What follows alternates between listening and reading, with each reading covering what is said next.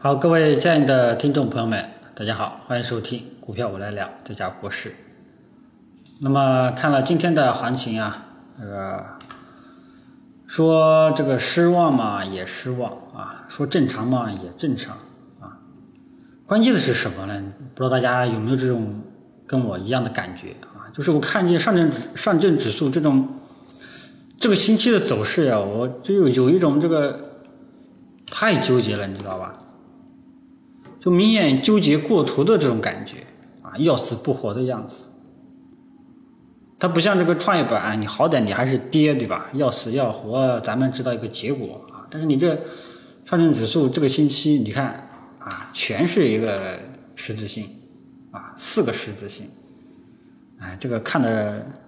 让人都烦躁啊。那上证指数为什么就能走成这种奇奇怪怪的走势呢？嗯，主要还是由于两个板块啊，就是二八。啊，权重蓝筹呢稍微抵抗下跌啊，有的呢还在上涨啊。嗯，上证指数之所以能够没有跌下来，那么不得不说茅台、平安这两只股票啊，尤其是平安在过去一段时间的这个表现啊，这两天呢也是一直在逆势上涨啊。然后还有昨天的联通油啊，但是呢，我们的中小。中小创其实一直在跌，啊，今天跌的比较凶的呢是创业板。今天中小板虽然没跌啊，但是呢，这个主要还是由于锂电池稍微抵抗了一下，啊，呃，但是中小创整体都很差，啊，嗯，然后呢，就是能够感觉到，就是给大家就是整体的形式是给大家画一个面貌啊，整体的面貌就是中小创啊，整体是很弱的。啊，整体开始走弱了，然后权重蓝筹这一块啊，银行、保险啊，一些大的白马，美的、平安、茅台等等啊，还有联通油这些权重指数最近呢逆势上涨抗跌啊，所以最终导致我们的上证指数纠结了一个星期啊，一边。这个中小创要跌，但是呢，权重蓝筹在往上拉，所以说导致上证指数整整纠结了一个星期，迟迟都不出方向。本来这个昨天应该出方向的，结果这个半夜这个又出现一个利好，导致这这个上证指数的节奏突然间被打乱了。那么现在，呃，今天呢又收了一个缩量十字星，啊，那么这种情况下，明天啊不是明天了，就是下周一，下周一再不出方向，那真的是搞死人。不如把我杀了算了，一点太纠结了啊！所以整个形势最近的这个市场的形势就是这样：中小创一直在维持弱势，维持下跌；权重蓝筹出现了一些呃抵抗性下跌的，甚至个别的权重指权重个股在上涨啊，出现整体整体的市场面貌就是这样。所以呢，这个就是没办法啊。权重蓝筹我们这个你说它涨嘛？也不像这个涨的样子啊，因为我们从上证五零指数也可以能看到，它就也没有一个明显的一个见底的一个特征，也没有一个大阳线来改变我们的信仰啊。你说它涨嘛？这个只有一些权重指数在涨啊，很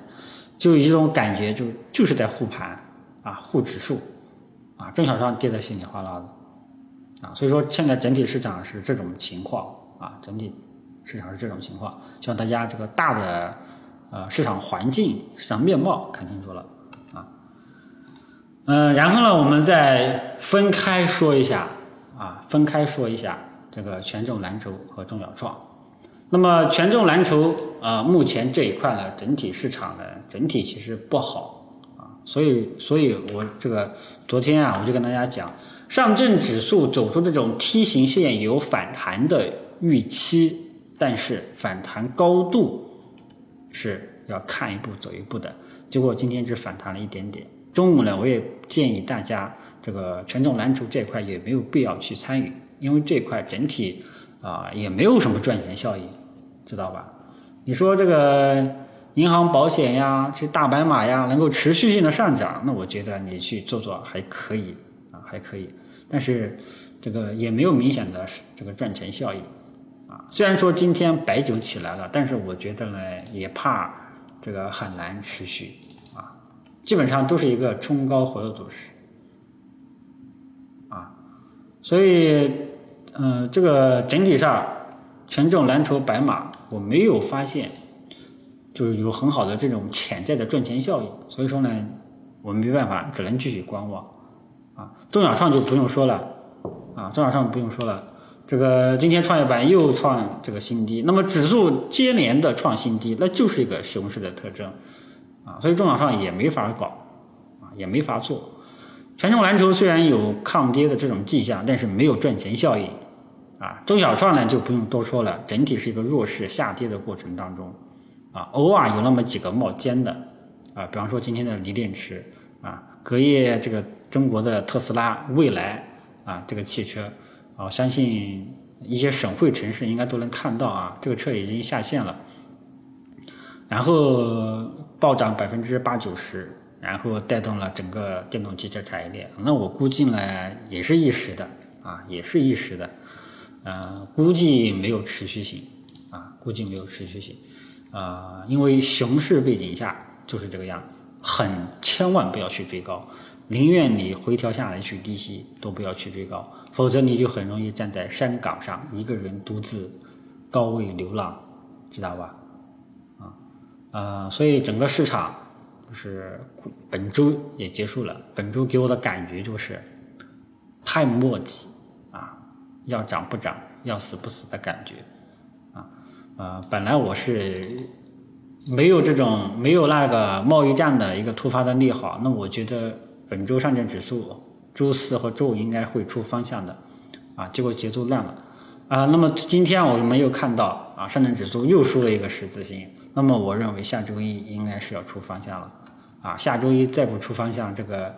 我就受不了了，啊，所以我们朋友们还是静心耐心，啊，省心等待下周一出方向，啊，呃，不管是。这个方向是上还是下，反正一定要等方向出来了。反正就是你没有一个大阳线改变我的信仰啊，我看不到这个赚钱的这种效应啊。虽然说上证指数今天在站上了五日均线，但是今天也没涨的样子，你知道吧？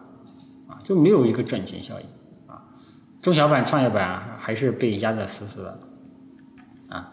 啊，所以这个中小创呢，主要还是因为科技类的股票、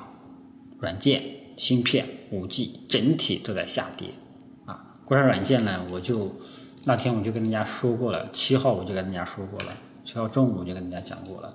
啊，那么作为这个科技股、科技股和生物医药这两类股票。啊，这两大类股票对创业板的走势影响是很大的。这两类股票要是没有一个这个企稳的这种迹象，创业板是很难起来的。啊，这个一点大家注意一下，就是创业板主要是两大类啊，影响创业板的指数主要是两大类。第一个就是科技类的股票，软件、芯片、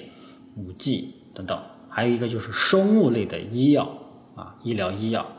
啊，这两大这两大类是创业板的这个主要的影响的因素啊。那么目前我们可以看到，这个国产软件就是科技股里面的龙头，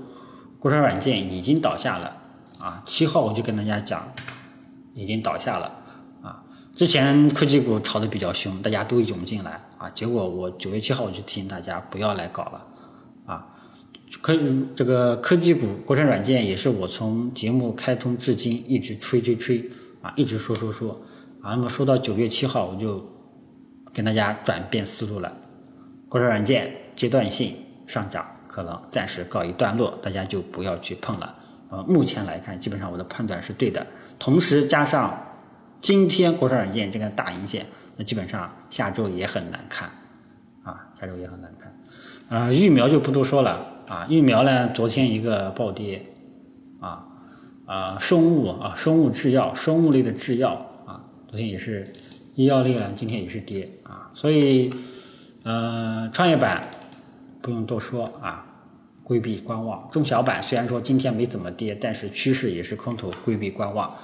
这个上证五零啊，虽然说连续两天。